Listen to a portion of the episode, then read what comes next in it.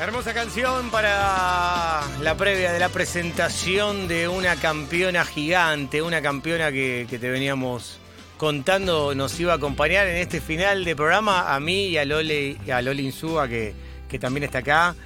Y, y tenerla a ella, a una pionera en el boxeo, para nosotros es algo muy, pero muy importante, porque sabemos el esfuerzo, sabemos lo que son esas mujeres que en la historia aparecen para, para revolucionar un lugar, para hacerse escuchar, para ganarse un lugar. Y acá se ha ganado un lugar de una manera tremenda, se ha ganado el reconocimiento, el lugar, ha logrado eh, momentos, pero inolvidables, dentro de lo que es la historia del boxeo femenino argentino. ¿eh? Estamos hablando de la gran Marcela Acuña, la tigresa Acuña. Y, y estamos en la antesala también de. Estamos eh, hace unos días, se, se ha, se ha cumplido eh, 20 años de una pelea mortal, tremenda, increíble. Marcela, ¿cómo te va? Juanqui Jurado te saluda. Hola, ¿cómo estás? Muy buenos días. ¿Cómo andás vos? ¿Todo bien? Bien, muy bien, gracias a Dios. Acá con algunos proyectos, viendo si se puede confirmar una pelea para junio. Ay, qué bien, eso es importantísimo, ¿no? Eh, el, el momento en donde uno puede llegar a lograr eso, con lo que cuesta hoy confirmar una pelea en medio de la pandemia y demás. Sí, está bastante complicado y bueno, eh, confirmar eso sería hoy en día lo mejor que puede ocurrirnos, más en nuestra carrera. Después de tanto tiempo inactiva también, todo el Claro. 2020 parada y el Sí. 2019 eso con solo una pelea, la verdad que eh, eh, cuesta mucho poder volver a arrancar con todo esto y volver a confirmar, ¿no? ¿Cuál es tu número de licencia para pelear? Bueno, en realidad mi número de licencia a mí me catalogan como la licencia número uno, Claro. pero las licencias, Sí, los números de, de licencia son los números de documentos. exactamente. Exactamente, pero son la licencia otorgada en número uno. Es así, y eso es un Sí, reconocimiento La grande. historia prácticamente me va a recordar siempre como la licencia número uno. Qué lindo eso, ¿eh? ¿Cuándo fue la primera vez que, que, que vos dijiste, capaz que lo practicabas, ¿no? Pero ¿cuándo fue la primera vez que vos dijiste esto es lo mío, esto es lo que quiero hacer, esto es lo que tengo la decisión de dedicarme al boxeo? Porque le pasa a todos los atletas, a todos los deportistas, capaz que lo hacen como una como una cosa habitual, como, como un método de, de- de que el deporte te acompañe en tu vida, pero cuando vos te metes en una cosa como el boxeo tan especial, se te mete por la sangre, por el corazón, por todos lados. ¿eh? El boxeo es así. ¿eh? Sí, realmente ha sido así para mí. Yo te puedo contar que desde que tengo siete años que estoy dentro de un gimnasio haciendo deportes de contacto. Primero hice pull contact y después recién me pasé al boxeo femenino cuando la veo a Christy Martin boxeando por televisión. Y dije, bueno, eso es lo que yo quiero ser. Quiero ser boxadora, quiero ser campeona, que todo el mundo me conozca.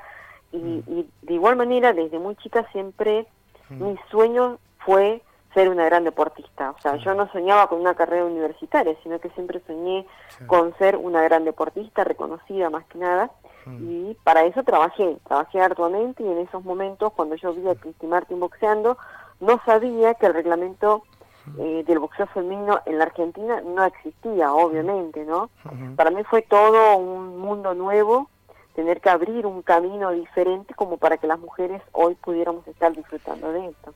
Marcela, estamos hablando con Marcela, la tigresa Acuña, una gran deportista argentina, una campeona histórica nacional, un orgullo para, para todos nosotros y, y al ser una pionera también. ¿Sabes que nosotros empezamos recién con Loli Insúa, que también ella trata cuestiones de género, además de deportes y, y todo lo que la hace una gran periodista, eh, hablando de un caso en, en imagínate en Real Madrid, que tienen todas las cantidades de cosas que, que se, que se pueden dar, en donde Sí. una arquera esta semana tuitea misma pasión y eso hizo que la chica sea la, deportista, la mujer, haya sido recontra insultada en las redes.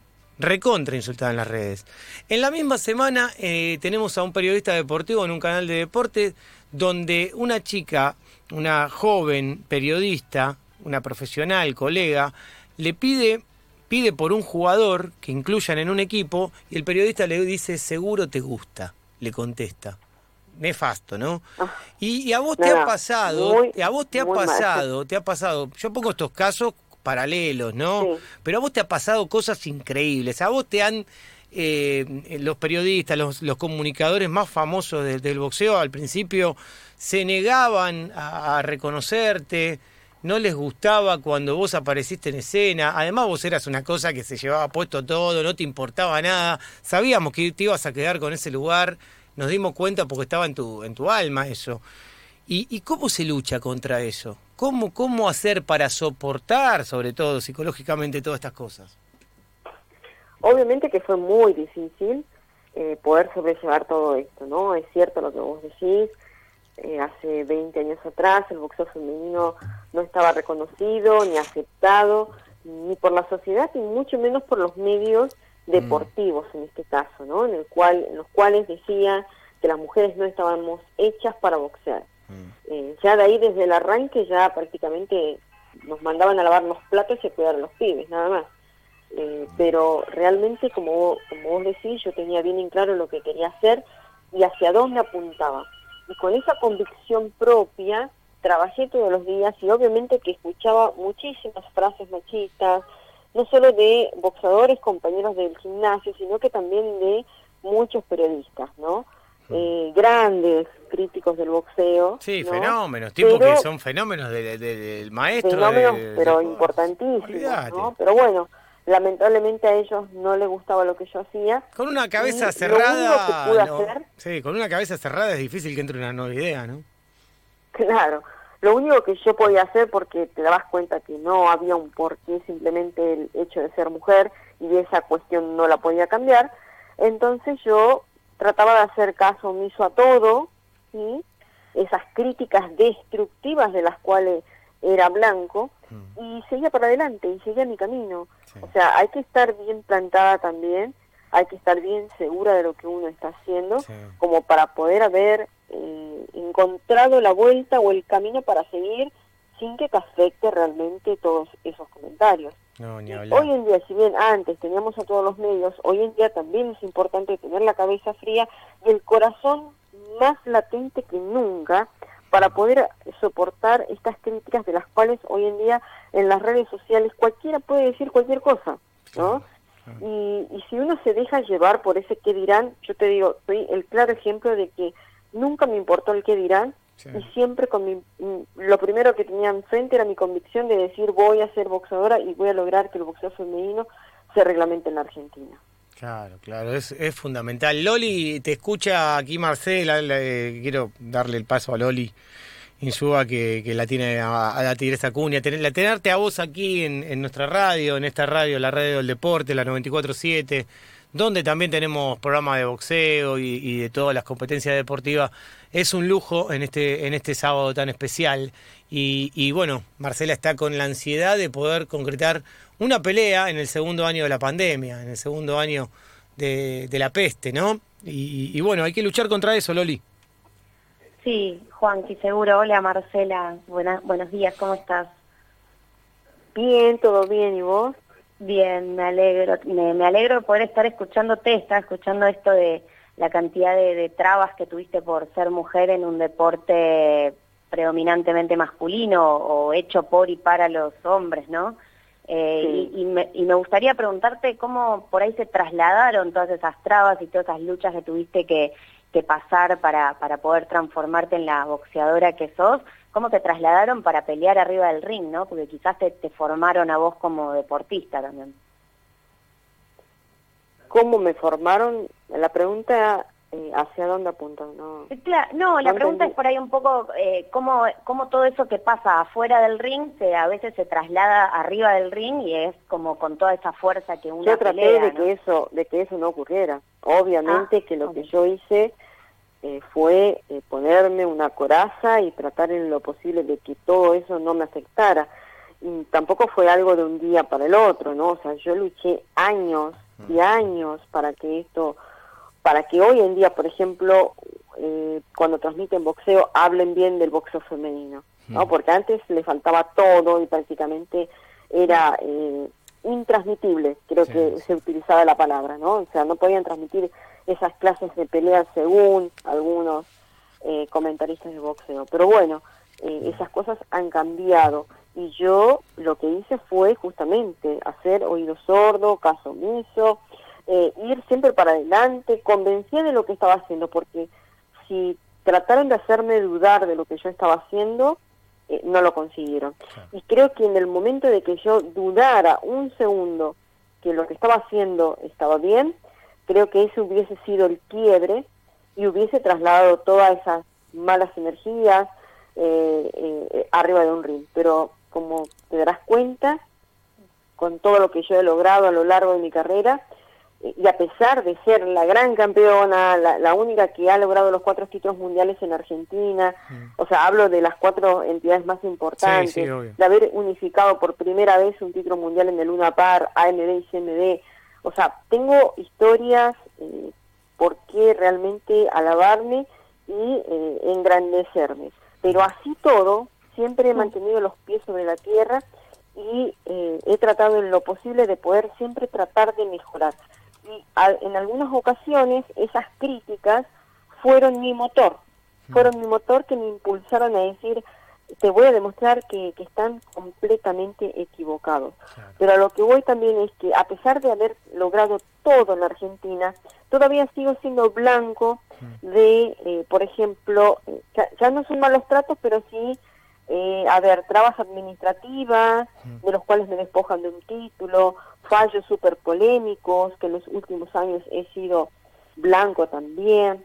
Hmm. Bueno, un montón de cosas que a veces uno no termina de entender si viene del lado de amigos o, de los propios enemigos. ¿no? Bueno, eso, es importante detectarlo. Marcela, eh, te quiero hacer una consulta. Cuando nosotros eh, vivimos todas estas peleas y estas cosas a las que te tuviste que enfrentar, no solo periodistas, ¿no? Eh, sino también dentro de los que tienen el poder en las asociaciones, en los lugares. Ese es el verdadero poder real y que, está establecido hace mucho tiempo. Con el tiempo, la mirada, la mirada y esa necedad tremenda que había, ¿viste? E, ese punto de vista necio que, que, en el cual se, se, quedaban algunos. ¿Cambió? ¿Vos sentiste que hubo comunicadores que cambiaron? que hubo dirigentes que cambiaron? Cambió muchísimo. Sí. Pero no al 100%. Ah, ok. Cambió, cambió muchísimo, pero no al 100%, lamentablemente. Y así todo, ustedes fíjense que ya pasó 20 años del boxeo femenino, y si ustedes se detienen a mirar un medio gráfico, por ejemplo, o televisivo también, ¿no? O sea, un medio gráfico tenés para el boxeo femenino un cuarto de página, podemos decir, y a veces, a veces para el masculino, página completa. Ahí ya, ya tenés un, eh, un total desequilibrio. Y lo mismo ocurre con eh, los medios televisivos, o sea, como que tienen más minutos eh, de promoción el boxeo masculino que el femenino. Y, a veces siempre a último momento, ¿no? Y bueno, esas son las cuestiones. Ah, y otra de las cosas, es como que las historias del boxeo femenino, o sea, las experiencias de vida, no son tan, no, no sé cómo llamarlo, pero tal vez decirlo dramática, ¿sí? Entonces como que no vende y tampoco lo, lo, dan a conocer. Te juro que conozco muchas chicas que tienen historias increíbles que contar, que gracias al boxeo realmente se han superado y hoy en día son campeonas mundiales, pero viste, esas cosas no se conocen o no se quieren dar a conocer. Obviamente, obviamente. Qué historia la que tiene Marcela Acuña.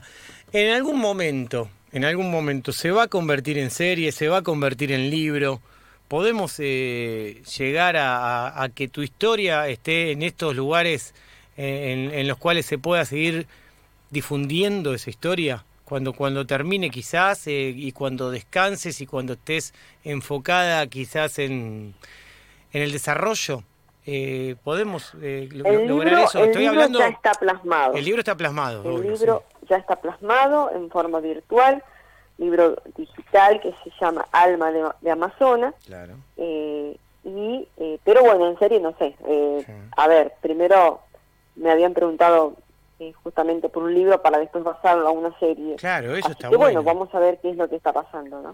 Sí, sí, sí. Con el tema de la pandemia también creo que retrasa un montón de proyectos que uno Un montón, no sabés. Nosotros teníamos tres, cuatro proyectos y ahora sacamos dos. por suerte creemos y rogamos y tocamos madera que en, unos dos meses estamos sacando uno muy grande y a fin de año otro, ¿viste? Pero nos pasó a todos, ¿eh? A todos. a todos. Exactamente, a todos, lamentablemente. ¿no? O sea, uno, yo cuando arranqué el 2020 tenía un montón de proyectos que lo pospuse para, para la 2021, pero ya prácticamente. Estamos a, a, cuatro meses de comenzado el 2021 y es como que todavía siempre estamos en el aire, ¿no? Ah, y, y, un año que se van a hacer al final los juegos, aparentemente, que esperemos que no suceda nada más, que, que pueda llegar a cancelar los juegos o cualquier otra situación que, que, que nos haga pasar un mal momento. No se van a cancelar, creo que se hacen sí o sí. Es, algo para todas las deportistas. Esperemos que no. Porque la verdad que con esto hay países que toman eh, medidas a último momento también. Sí, bueno, está bien, pero yo creo que todos tenemos que trabajar a nivel mundial para que los juegos se den. Para que los juegos se den. Eh, es yo creo que el cuidado pasa por casa, ¿no? O sea, los cuidados deberían pasar por cada uno de nosotros en principio. Sí. Claro, claro. No tengo duda de que esto, si se está estirando, es por culpa de que no nos cuidamos, ¿eh? Sí, totalmente. Eso es así, porque nosotros sabemos. Te lamentable, pero los científicos te dicen si no podemos echarle la culpa a nadie. No, obvio, si los científicos te dicen si, si hiciéramos una cuarentena de 20 días todos en nuestro domicilio, esto hubiese cesado. Claro. Y más ahora que hay vacunas. Imagínate lo que sería una cuarentena restricta de tantos días, pero no, no hay, hay muchísima gente que no se queda y hay muchísima gente que se contagia y hay muchísima gente que se junta de noche o que se junta de día y salteando estas cosas y por eso sigue habiendo contagio. Pero si todos nos quedaríamos quietos 20 días, esto termina. Pero bueno, lamentablemente estamos en, en, un mundo que las cosas se viven de esta manera. Marce, gracias. Loli, ¿te quedó algo con Marce o saludarla? No, saludarla y agradecerle por, por lo que dijo, que está buenísimo también para las nuevas generaciones de deportistas. Es verdad, para las, las mujeres deportistas que vienen eh, van a valorar muchísimo. Marce, siempre un placer y un orgullo, un orgullo, una admiración tremenda. Lo, sabes cada vez que, que, te encuentro y te lo puedo decir, te lo digo. Bueno, muchísimas gracias a vos, a vos también Loli, bueno, a continuar, a seguir trabajando, a seguir cuidándonos y Dios quiera que este 2021 podamos cumplir todos nuestros sueños y proyectos. Totalmente, y con los puños bien arriba, siempre, los puños bien arriba. Sin, sin tirar la toalla. Sin tirar la toalla, como dijo Marcela, la tigresa Acuña, la campeona del mundo, la número uno del boxeo de todos los